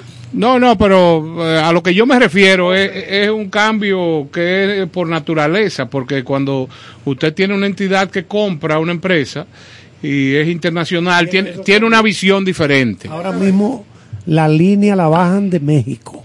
Exactamente. O sea, lo que se hace aquí es por directrices que se toman en México de AMBEF. Entonces, ¿qué pasa? Eh, estas instituciones regularmente, a través de encuestas, valoran este tipo de eventos. O sea, hacen un sondeo cuando el evento acaba y definitivamente buscan el posicionamiento, porque si yo estoy gastando eh, 100 millones de pesos en un evento, lo que yo estoy procurando es que mi marca se acerque a- al mejor estadio eh, con esta inversión. Entonces, sucede que complacer a la gente es muy difícil. Entonces, lamentablemente, cuando usted hace ese sondeo, usted tiene una situación de que hay mucha gente que no está de acuerdo con la toma de decisión de estos premios. ¿Qué pasa? Si le gustaron los artistas, le gustaron las luces, le gustaron las pantallas, la- los, La come- alfombra roja, los la- comediantes que trabajaron, coreografía, y el punto negativo que refleja es el asunto de la escogencia de algunos premios, ahí está el punto de fallo. Si no equivoco, la empresa lo que ha propuesto es ver de qué manera se hace más popular estas escogencias y me parece que la institución Agroarte lo que ha sentido es que su esencia eh, se perdería y este sistema que se usa regularmente donde quien creó el evento, que realmente fueron los, cronistas de arte, perderían el poder de decisión en cuanto a quién eh, se le otorga, en cuanto a quién premiar. Entonces, yo lo que creo es, eh, no es una posición salomónica, sino creo que práctica. Ese premio es el único premio que tiene el arte nacional. Yo lo que quisiera es, y lo que aspiro es que las partes se pongan de acuerdo, que busquen la vía para que ambos cedan y se llegue a un entendido que beneficie al pueblo dominicano, que beneficie al arte nacional y que beneficie a la empresa y a la institución que promueven este evento. Claro, eso Porque sería lo ideal. es de la única manera que esto no se desintegra.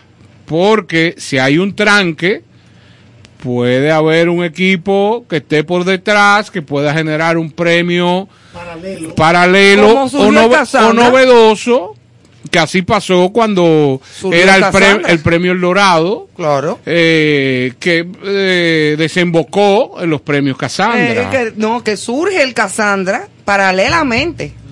Es correcto, pero a Eso me mismo. refiero, pero eh, eh, el, que tenía la importancia era el premio El Dorado. Claro. Y hasta que la perdió. Exacto, que patrocinaba aquella, aquella gran empresa Bermúdez. Por eso era que se llamaba El Dorado. Exacto. Entonces, ¿cuál es la, la petición que yo hago? De manera muy humilde, porque yo no soy un artista eh, que sí, pero tenga... tienes, tienes que ver. No, lógicamente tengo que ver, indirecta. pero yo creo que las partes deben buscar un avenimiento y tratar de que esto se convierta en un nuevo modelo.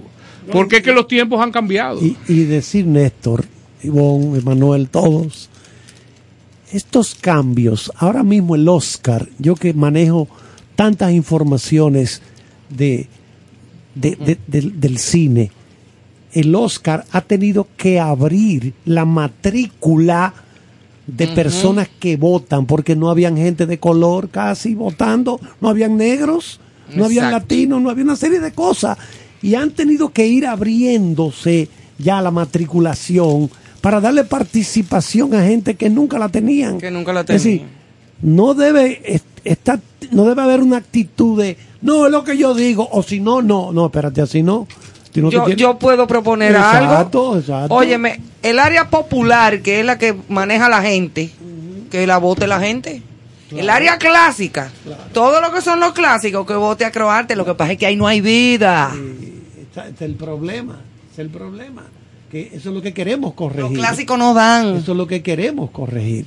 Pero que debe votar el que está calificado para ello. Eso de- sería lo ideal. La persona que tiene la calificación, la formación, la preparación. Y yo entiendo que la empresa que gasta su dinero, en este caso la cervecería, tiene, tiene su derecho a exigir que las cosas se hagan de la manera más transparente, más clara posible. Caro, nos vamos ya. Señores, buenas noches. Bueno. Gracias por acompañarnos en este martes 14 de junio. Ya ustedes saben, mañana será otro día y disfruten de una noche espe- luna llena. espectacular.